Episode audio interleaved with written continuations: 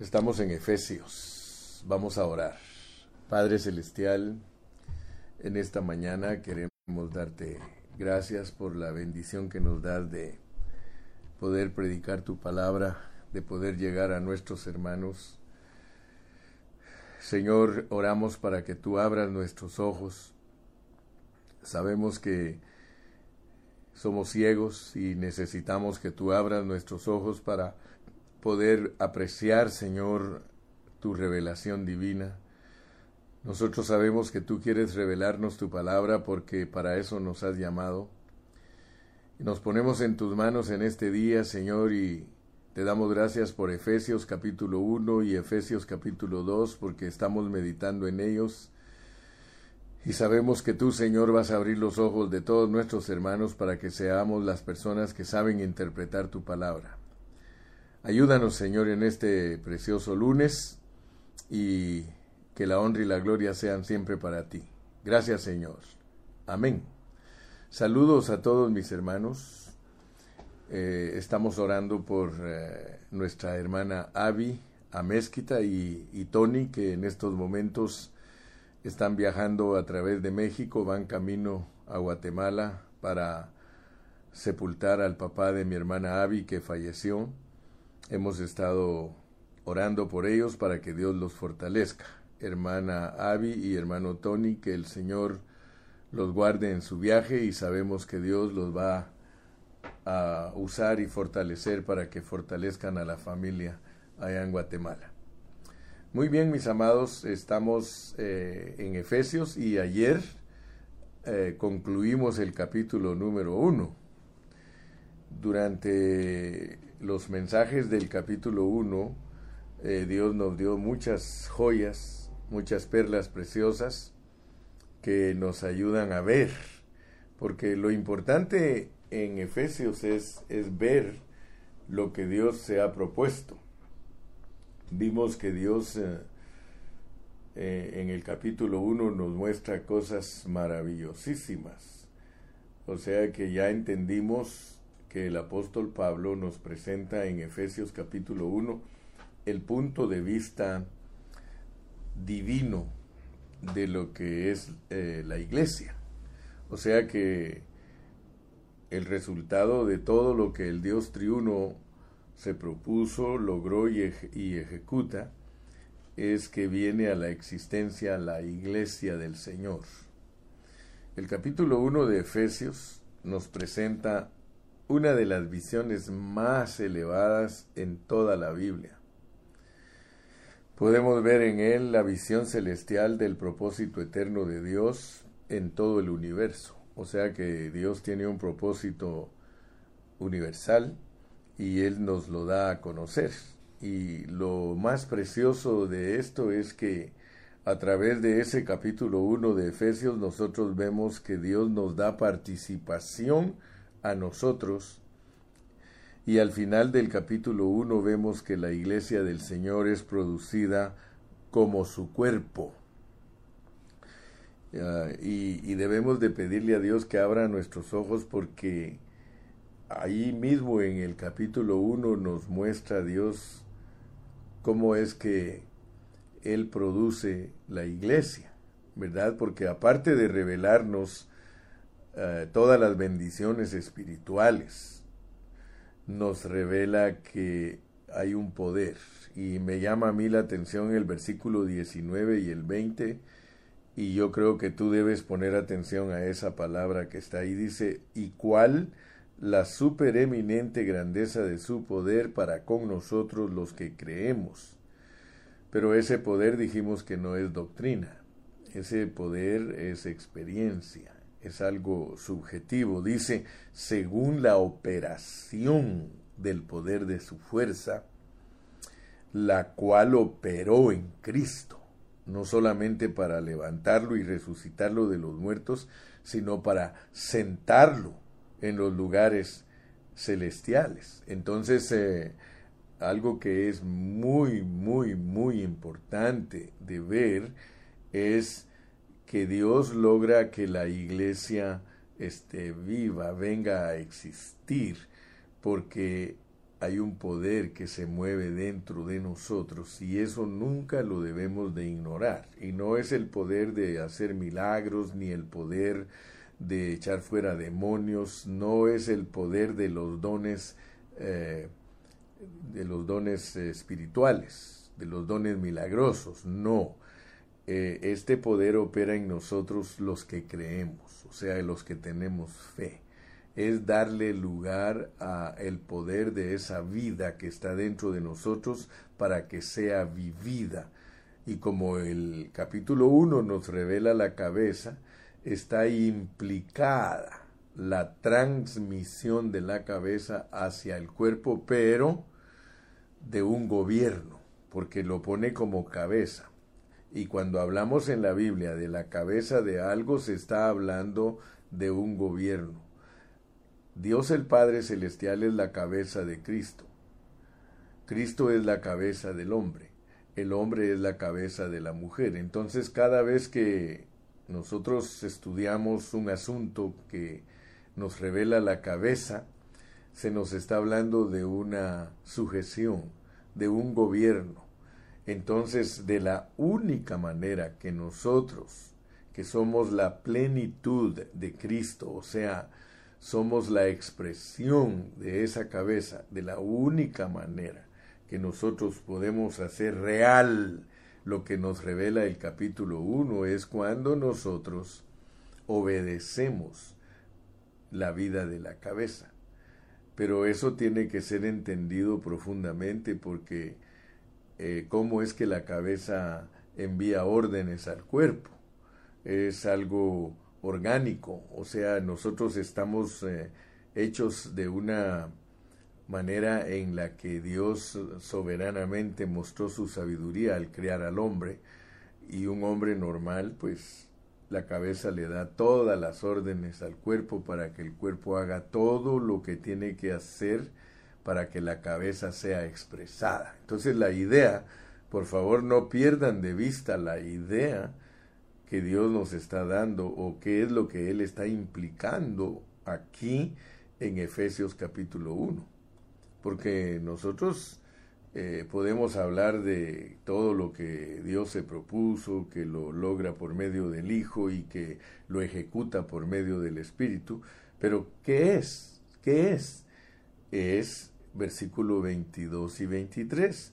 Y sometió todas las cosas bajo sus pies y lo dio por cabeza sobre todas las cosas a la iglesia, la cual es su cuerpo, la plenitud de aquel que todo lo llena en todo. Entonces, como en el capítulo 1 estamos hablando que está la revelación o la visión más elevada que hay en la Biblia respecto a la iglesia, estamos entendiendo entonces que Dios nos abre nuestros ojos para ver que la vida de Cristo, la vida de la cabeza, debe de ser totalmente expresada a través de la iglesia.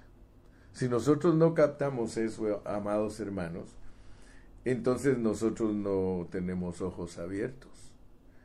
Nosotros tenemos que ver los conceptos que nos revela el apóstol son para entender la dependencia que hay de nosotros de la cabeza. O sea que se está hablando de una vida, una vida que expresa a Dios. Perdón, una vida que expresa a Dios. Entonces la idea de que la iglesia exista es para que sea la expresión de Dios.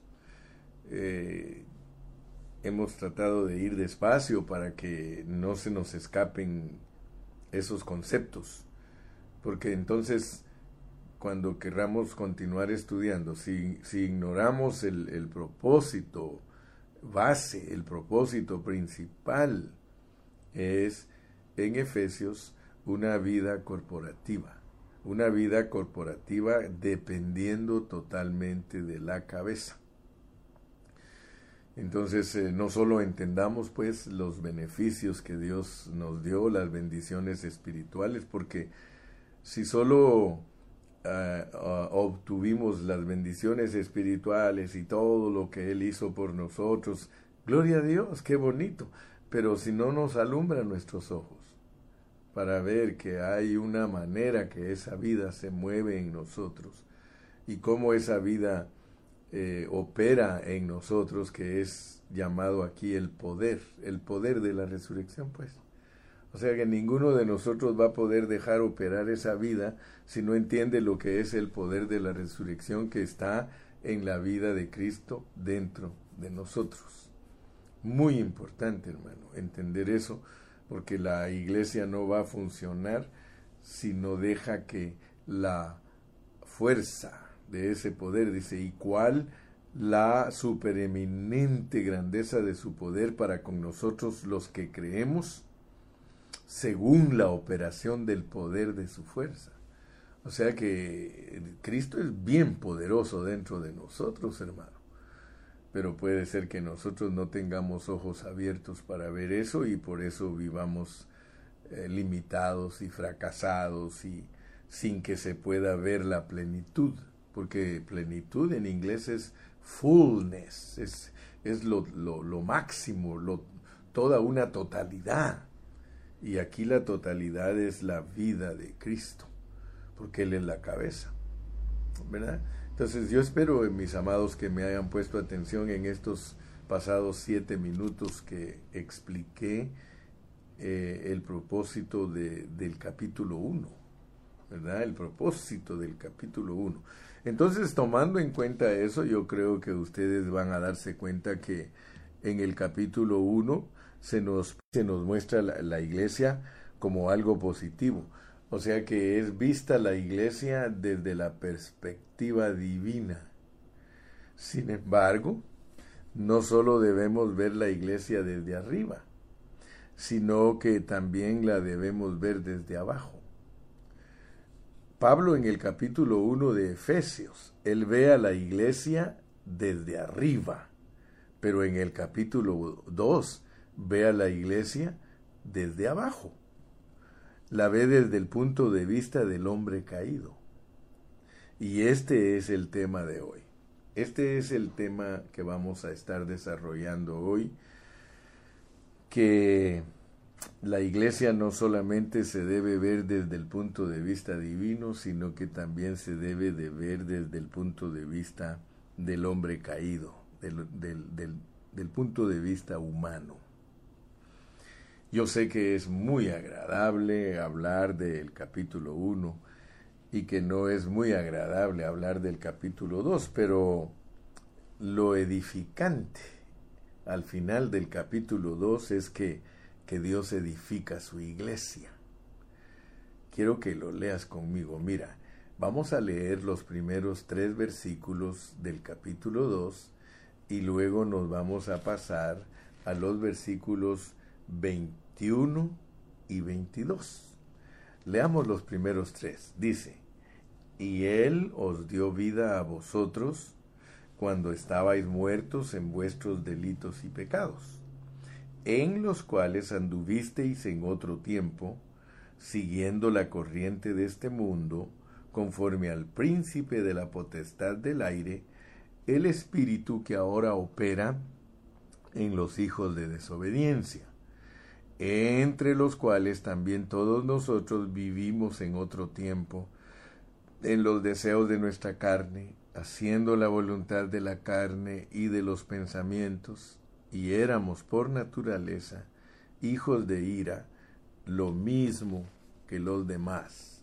Luego nos pasamos al final del capítulo y dice en el versículo 21, en quien todo el edificio, bien coordinado, va creciendo para ser un templo santo en el Señor, en quien vosotros también sois juntamente edificados para morada de Dios en el Espíritu. Entonces yo quiero que notes que de los primeros versículos, de los primeros tres versículos del capítulo 2 a los últimos dos versículos del capítulo 2, en medio de ellos hay asuntos que son importantes de considerarlos porque nos van a revelar de que el hombre que es muerto, el hombre que está en sus delitos y pecados y que le tocó participar de una vida que ahorita te voy a explicar el por qué, él lo usa después que le aplica su gracia, porque aquí nos habla de la gracia y, y por gracia sois salvos y nos menciona que no teníamos nacionalidad ni teníamos Dios, que estábamos ajenos, éramos incircuncisos, etcétera, etcétera. Al final nos dice que somos el material para edificar la morada de Dios. Así que esto es maravilloso, hermano, porque al final del el capítulo 2 la Biblia dice que Dios edifica su iglesia. Y nosotros tenemos que entender que esa iglesia se compone de seres humanos que estábamos en una, en una condición miserable, pero que Dios, por medio de la salvación que les proveyó, los hizo materiales para su edificación. Y eso nos da una nueva esperanza, hermano. Lo que comienza de una manera miserable en el capítulo 2 termina en una manera gloriosa. Aleluya.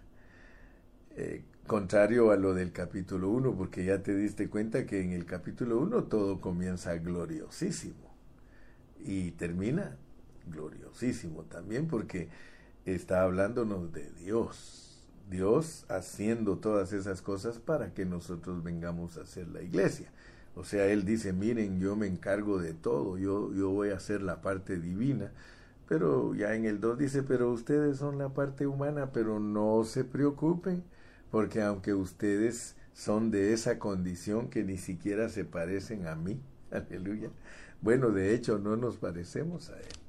La realidad es que Dios nos está pidiendo a los changos que vivamos una vida de Dios, a los monos nos está pidiendo que vivamos una vida de Dios. Ah, así que la realidad es que para, para formar parte de lo que Él se ha propuesto, solo Él en su grande amor y su gracia nos puede haber eh, elegido para esto que, que ni siquiera calificamos, pues, pero gracias a Dios que Él nos califica. Dios en su amor y gracia nos lleva de una condición que no merece nada a hacer una herencia. Eso, eso es maravilloso, hermano.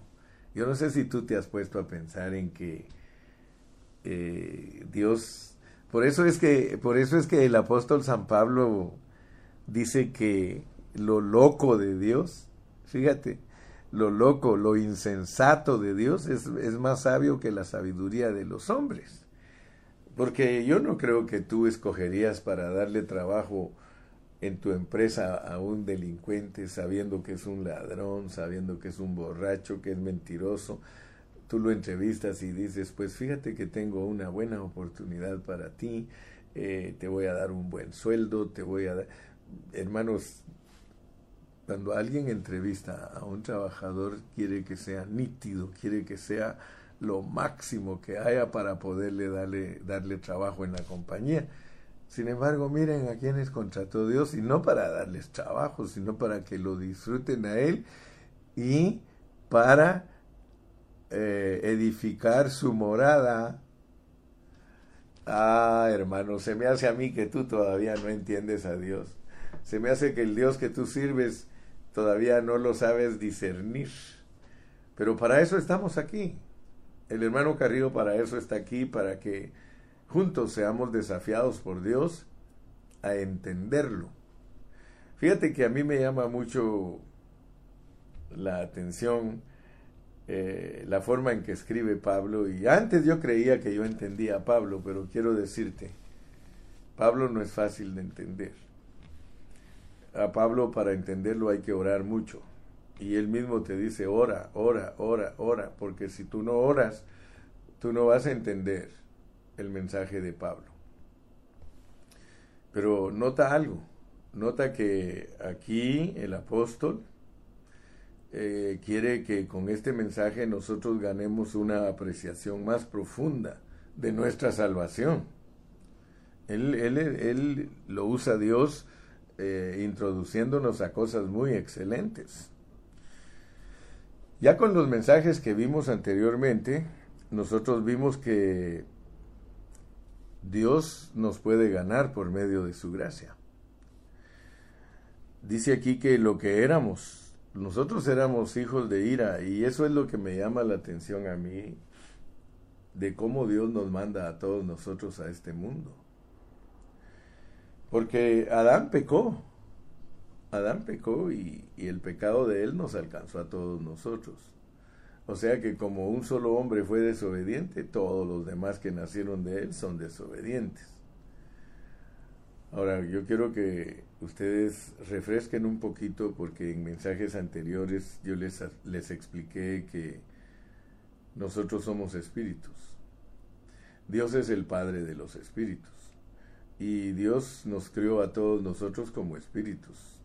No solo los ángeles son espíritus, no solo los arcángeles, no solo los querubines, los serafines y cuanta clase de creación tenga Dios, no solo ellos son espíritus, nosotros también somos espíritus. Solamente que a nosotros nos envió aquí a la tierra a un viaje eh, como espíritus que estamos en, en, cuerpos, estamos corporificados. Nosotros somos espíritus que están eh, corporificados. Y, gracias a Dios por ello. Entonces eh, dice que por cuanto los hijos, dice Hebreos, participaron de esto, él también participó de lo mismo. Entonces nosotros como espíritus corporificados, eh, gracias a Dios que Efesios nos explica, que nos escogió y nos predestinó desde antes de la fundación del mundo. Pero nos envía aquí y lo que me llama a mí la atención es que a todos los hombres los envía iguales, a todos. O sea que, de acuerdo a el libro de Romanos, eh, hay hombres que están predestinados para perderse y hay hombres que están predestinados para salvarse. Nosotros como cristianos entendemos que fuimos escogidos y predestinados. Y aquí se nos explica bien, bien en Efesios 1. El que no logra entender lo que es escoger y predestinar en Efesios 1 es porque Dios no le ha abierto sus ojos. Ya no digamos a leer Romanos, también nos da una explicación muy amplia acerca de lo que es la predestinación. Pero mi punto es este, que todos venimos iguales, solo con una diferencia. Y la diferencia es de que los hombres de vida, los hombres de vida vienen escogidos y predestinados. El ejemplo máximo es nuestro Señor Jesucristo. O sea que todos venimos con un programa el programa nuestro es que fuimos escogidos y predestinados y aquí dice para qué nos escogió y para qué nos predestinó. Y no hay pierde. Dice que Él nos escogió para que fuésemos santos y sin mancha delante de Él y que en amor nos predestinó para que un día seamos adoptados o seamos glorificados. Para no hacerte complicado el asunto, yo uso la palabra adopción y glorificación porque están en nuestras versiones. Hay versiones que dicen otras palabras que algunos no conocen, pero yo me abstengo de usarlas porque para qué voy a andar buscando otras palabras si aquí está la palabra adopción y Romanos claramente te dice que la adopción es la glorificación de nuestro cuerpo. Entonces, eh, gracias a Dios que Efesios nos explica pues todo, todo este asunto, cómo funciona. Pero cuando nosotros venimos, pues venimos en, eh, como ahí sí, como dice, nosotros venimos eh, entre el montón. Cuando Dios envía los espíritus a esta tierra de hombres, tú tienes que saber que Él manda hombres buenos, hombres malos y hombres de vida. Pero ninguno aquí abajo sabe quién es quién. Eso, eso Dios es el único que, que lo sabe cómo es y, y la persona que lo vive. Por ejemplo, hay hombres que son malos y hay hombres que son buenos y ellos pertenecen al árbol de la ciencia del bien y el mal. Y te aseguro, te aseguro que un hombre bueno, él se siente digno, él se siente perfecto, él se siente que no le hace daño a nadie, él siente que, que eso es lo que Dios quiere. El hombre malo, él se queja de todo, él, para él Dios es injusto, para él él tiene que desquitarse y si algún día se le mete el demonio, él dice, el día que yo me muera no me voy solo y por eso cometen asesinatos y, matan a docenas de gentes y dicen, aquí me, se van todos conmigo y, y la maldad y la perversidad pues se manifiesta a través de ellos. Pero esos hombres, nosotros tenemos que entender que son personas que Dios las creó para su destrucción. Así le dijo a Faraón. Faraón era un hombre malo, él oprimió al pueblo de Dios, hombre malísimo, y oprimió al pueblo de Dios, pero Dios dice que para eso lo levantó.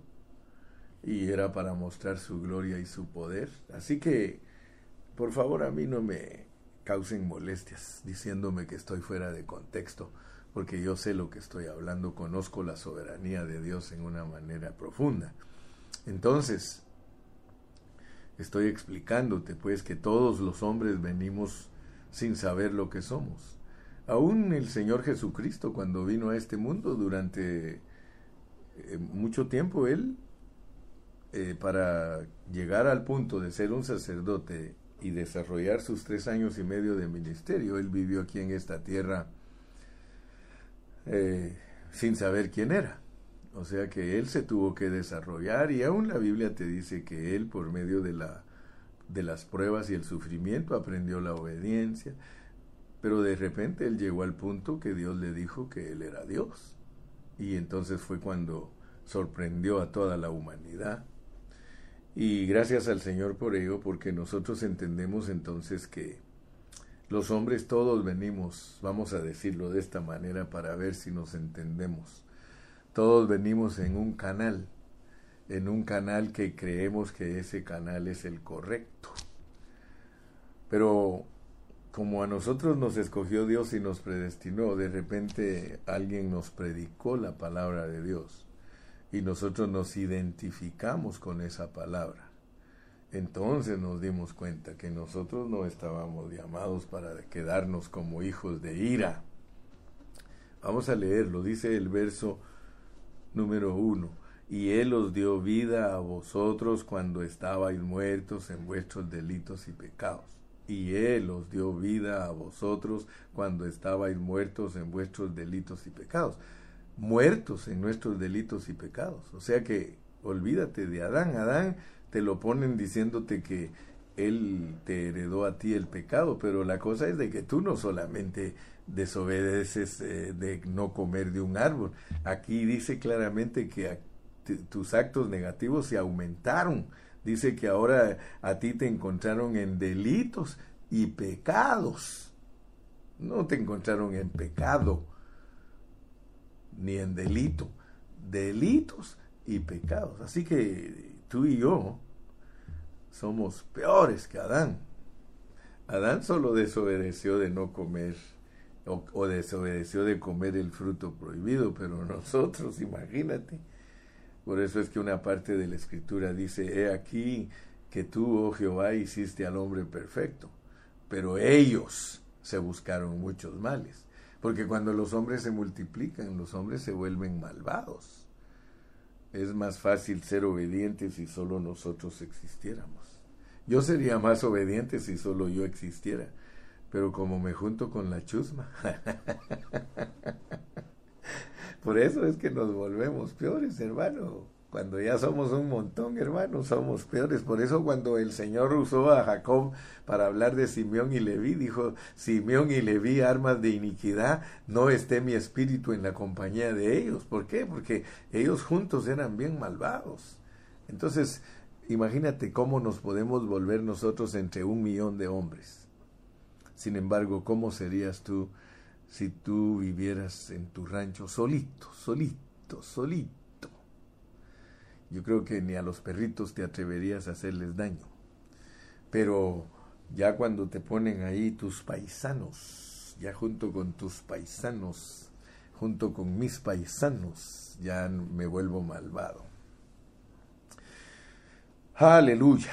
bueno, mi punto es que tú entiendas que cuando venimos a este mundo, venimos todos, por eso lo ilustré en otra ocasión como el embudo que es Adán y Eva y por medio de los, de los cuales pasan todos los espíritus para adquirir humanidad.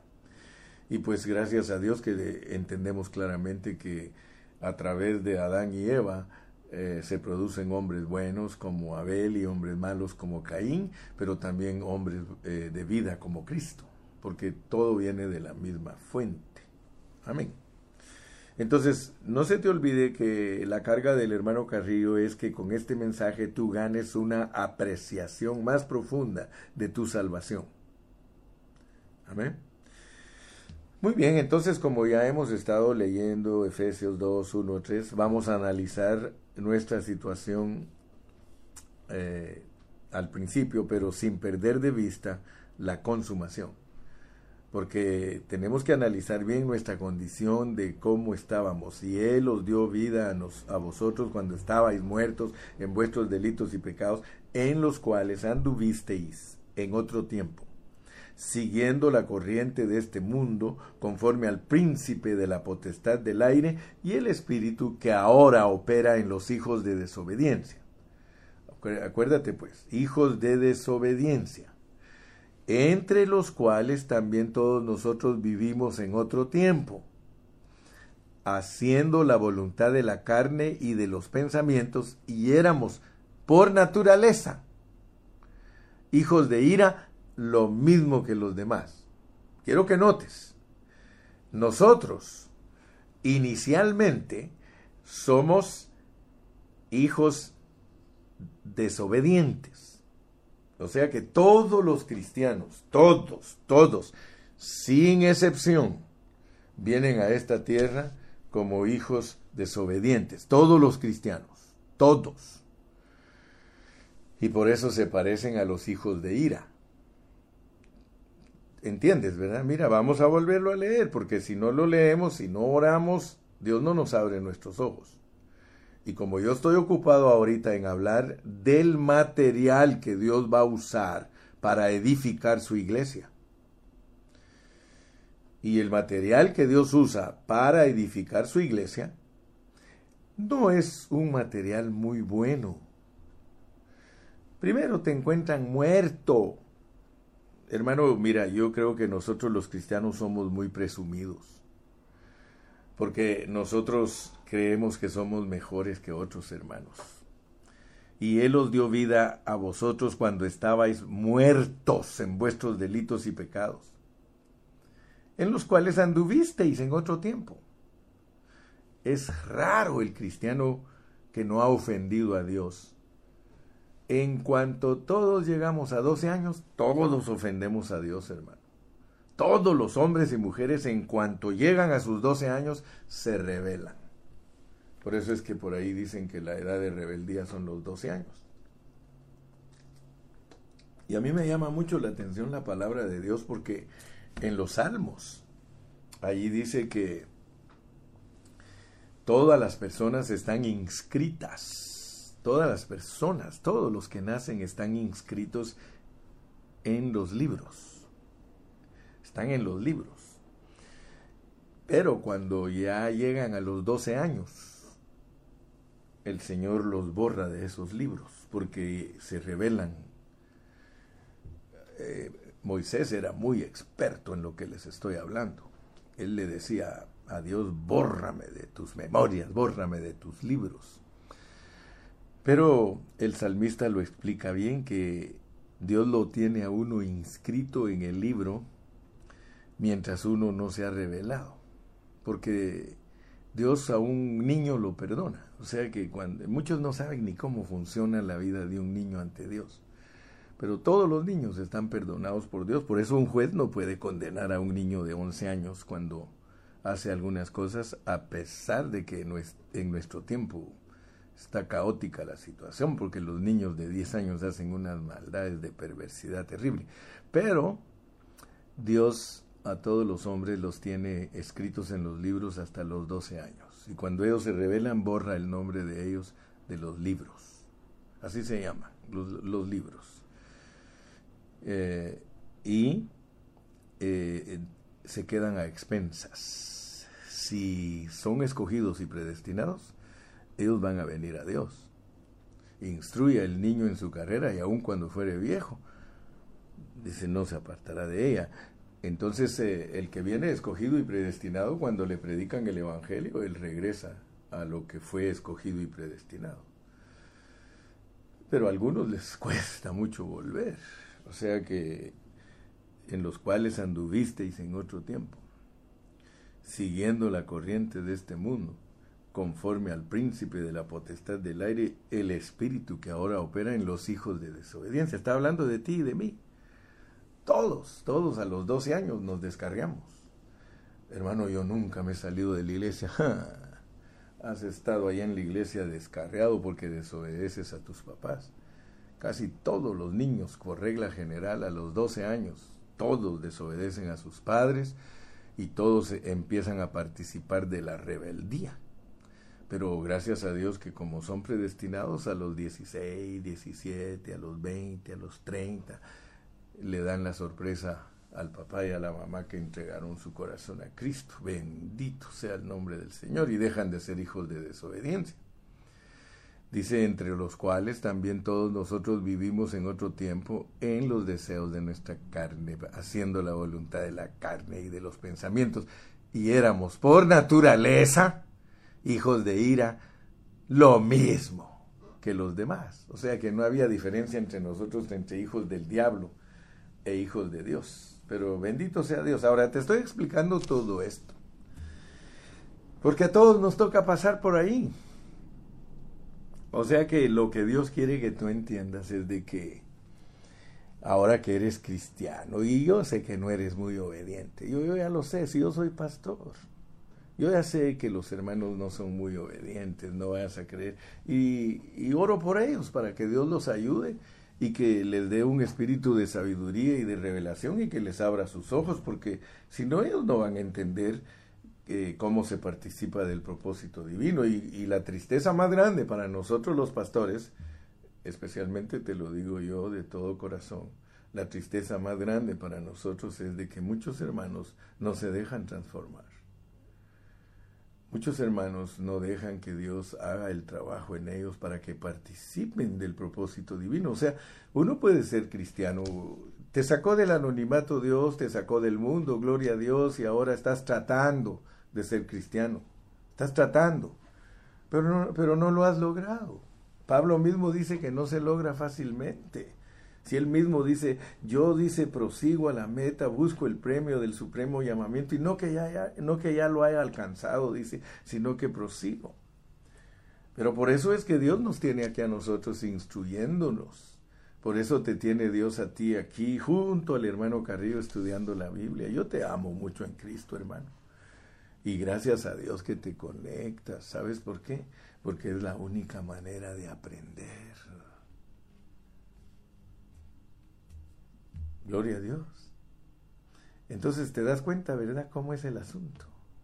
Que cuando Dios te va a revelar a ti acerca del material que Él va a usar para edificar su morada, tú tienes que estar bien consciente de la clase de material que tú eres. Porque el diablo te puede engañar el diablo te puede hacer sentir que eres muy espiritual. El diablo engaña a muchos hermanos, les hace sentir que son bien espirituales.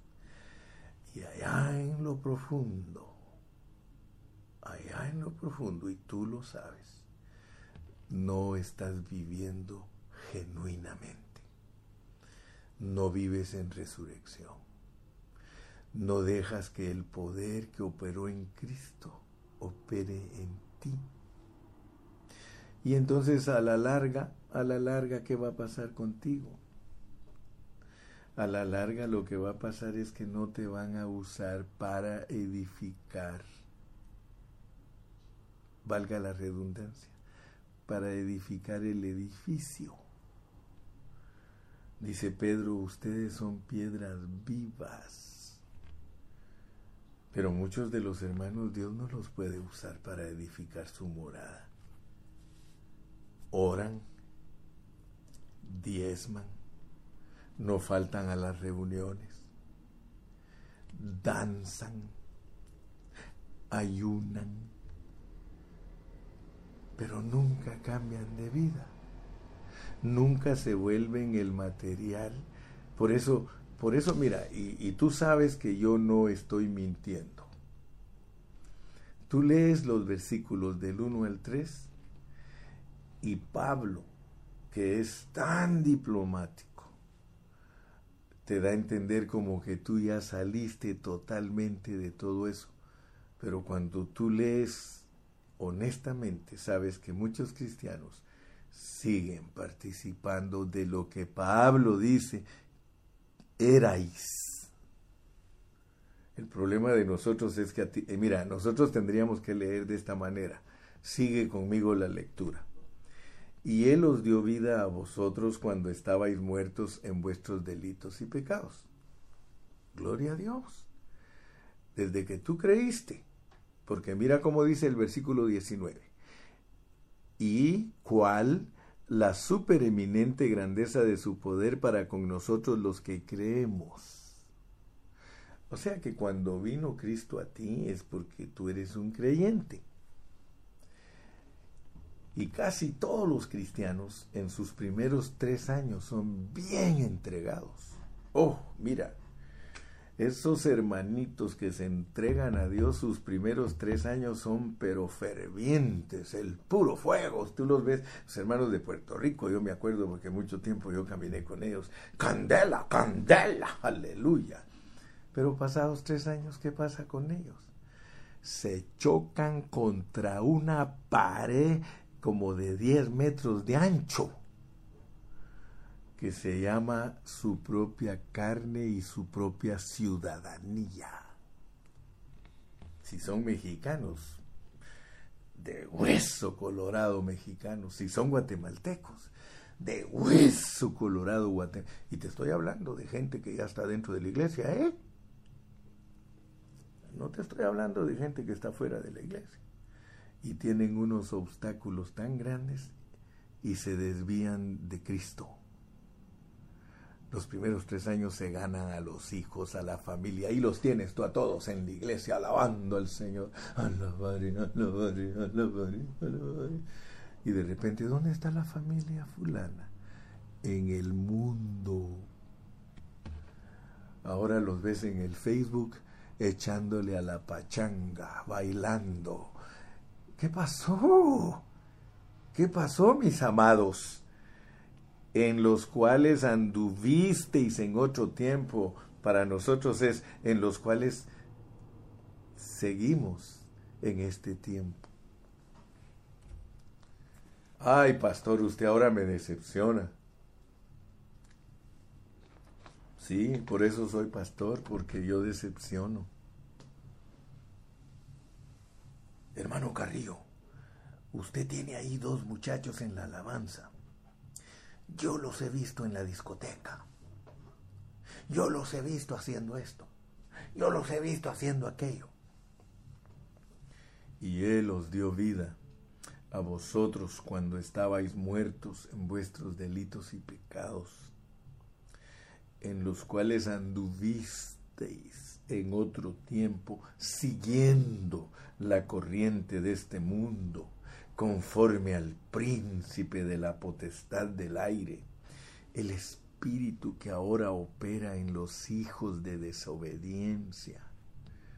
Hermanos, quedarnos, quedarnos haciendo todas las cosas que nos menciona Pablo aquí, seguimos siendo hijos de desobediencia. Eres hijo, eso no se discute.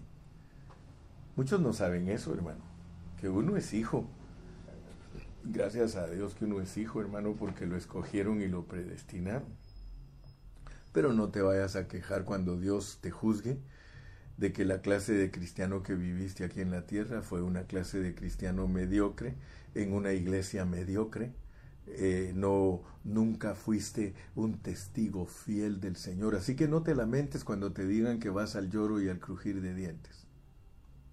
El lloro y el crujir de dientes es para todo aquel cristiano que no se vuelva la plenitud de aquel que todo lo llena en todo.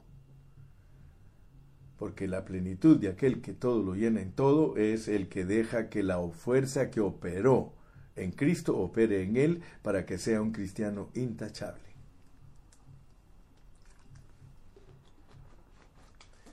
A muchos no les gusta la predicación del hermano Carrillo, porque dicen, esa predicación es muy dura, pastor. Esa predicación, hermano pastor, es muy dura. Hermano, si nuestro ministerio no es presentar a la gente perfecta delante de Dios, entonces nuestro trabajo es en vano. Si Jehová no edifica la casa, en vano trabajan los que lo edifican. Nosotros debemos, especialmente hermano, en este tiempo en el cual Dios es el que nos está desafiando, es Dios el que nos desafía, hermano. No vayas a creer que es el hermano Carrillo. Yo, hermano, soy tal vez hasta más débil que tú. Pero gracias a Dios he aprendido que a mí mis debilidades no deben de ser una excusa. Ninguno de nosotros puede ser excusado delante de Dios. Ninguno. Si un día nosotros no somos vencedores es porque nunca quisimos porque nunca llegamos al punto de decir todo lo puedo en Cristo que me fortalece. Si un día nosotros no somos vencedores, hermanos, vamos a ser aquellos tercos que les hablaron todos los días y nunca cambiaron. Ah, hermano, este mensaje de Efesios está bueno, hermano este mensaje de Efesios. Solo imagínate cómo nos está iniciando el Señor después de habernos dado tantas joyas preciosas y revelado lo que es el Dios triuno procesado para hacer el Espíritu en nosotros y las arras, para que sepamos qué es esto, qué es aquello, qué es el otro, porque ese es el punto de vista divino o sea que desde el punto de vista divino nosotros somos algo preciosísimo. Pero si no tenemos cuidado, hermano, si no leemos el capítulo 2 y no tenemos una apreciación profunda de lo que es nuestra salvación, hermano, entonces nosotros vamos a vivir descuidados. Si no tenemos una apreciación profunda de nuestra salvación que es por gracia, para buenas obras. Porque ustedes saben que la mayoría de cristianos abrazó la doctrina de Martín Lutero. El justo por la fe vivirá y que no es por obras para que nadie se gloríe, etcétera, etcétera, etcétera. Pero cuando tú lees la Biblia te vas a encontrar con otra cosa, hermano.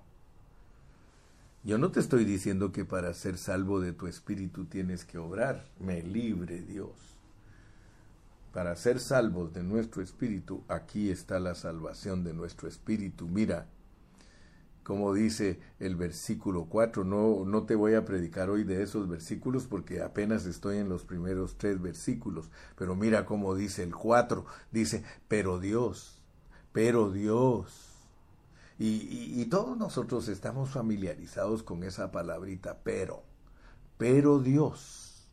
Y el pero cambia todo pero Dios que es rico en misericordia, por su gran amor que nos amó. Fíjate que aquí Él pone la misericordia y el amor como algo diferente y nosotros tenemos que saber qué significa que Él en su, en su riqueza de misericordia y en su gran amor dice que aún estando muertos en nuestros delitos y pecados, nos dio vida juntamente con Cristo, juntamente con Cristo. Y no te preocupes que yo voy a estar predicando despacito, van a haber muchos mensajes de Efesios 2 porque tenemos que saber lo que significa que Dios edifica su morada, que Dios edifica su iglesia. Porque de nada nos sirve conocer el capítulo 1 si no se vuelve una realidad en nosotros los que somos un material defectuoso, pero que gloria a Dios lo arreglan. Esa es la bendición más grande que tenemos los cristianos. Ahora fíjate, dice como en, el versículo 5, aún estando nosotros muertos en pecados, nos dio vida juntamente con Cristo, por gracia sois salvos. Por gracia sois salvos.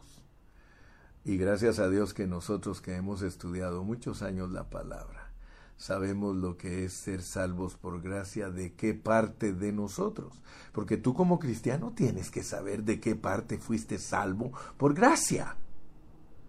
Si tú como cristiano tienes 10 años de ser cristiano, 15 años de ser cristianos, cristiano, y no sabes de qué parte tuya fuiste salvo por gracia, discúlpame, pero no has estado en un ministerio donde se predica la pureza de la palabra. Y vas a ser responsable tanto tú como el líder que no te ha enseñado de qué parte fuiste salvo cuando te salvaron por gracia. Y juntamente con él, mira, y después voy a hablar de que juntamente con él te dieron vida, y que juntamente con Él te han resucitado y que juntamente con Él te han entronizado, tienes que saber todas esas cosas, hermano. ¿Y para qué va a ser todo eso? Para mostrar en los siglos venideros las abundantes riquezas de su gracia en su bondad para con vosotros, para con nosotros en Cristo Jesús. Porque por gracia sois salvos por medio de la fe. Tú tienes que saber ¿Qué es lo que se salva de ti por fe? Porque ahorita te va a poner entre la espada y la pared. Porque por gracia sois salvos por medio de la fe, esto no de vosotros es don de Dios. No por obras, para que nadie se gloríe. Porque nosotros somos hechura, y gracias a Dios que yo les he explicado a ustedes cómo somos como creación, cómo somos como formación y cómo somos como hechura. Aleluya. Mira, no, sí, ha valido la pena estudiar la Biblia. Yo he predicado unos mensajes últimamente a todos los siervos de Dios de Isaías 43, 7 para que entiendan que Dios nos ha creado y que Dios nos ha formado y que Dios nos ha hecho. Y aquí está hablando de la hechura. Oh, gloria a Dios, hermano porque por gracia sois salvos por medio de la fe, y esto no de vosotros, pues es don de Dios, no por obras para que nadie se gloríe, porque somos hechura suya, creados.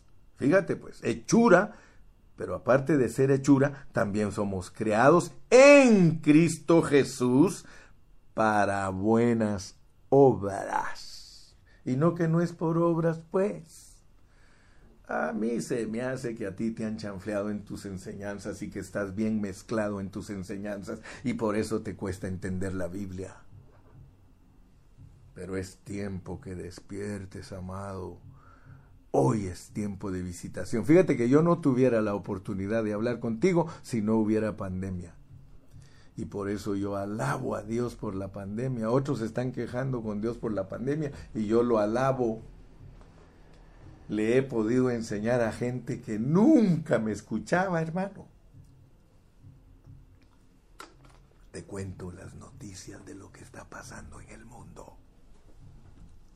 Ayer me habló un hermano. Ayer me habló un hermano y me dice, hermano Carrillo, en México, él es de un pueblo de México. Y me dijo, hermano, aquí en el pueblo donde yo soy hay como 10 iglesias. ¿Y sabe qué pasó, hermano Carrillo? Las diez iglesias les prohibieron sus pastores a los hermanos que lo vean a usted. Imagínese, hermano.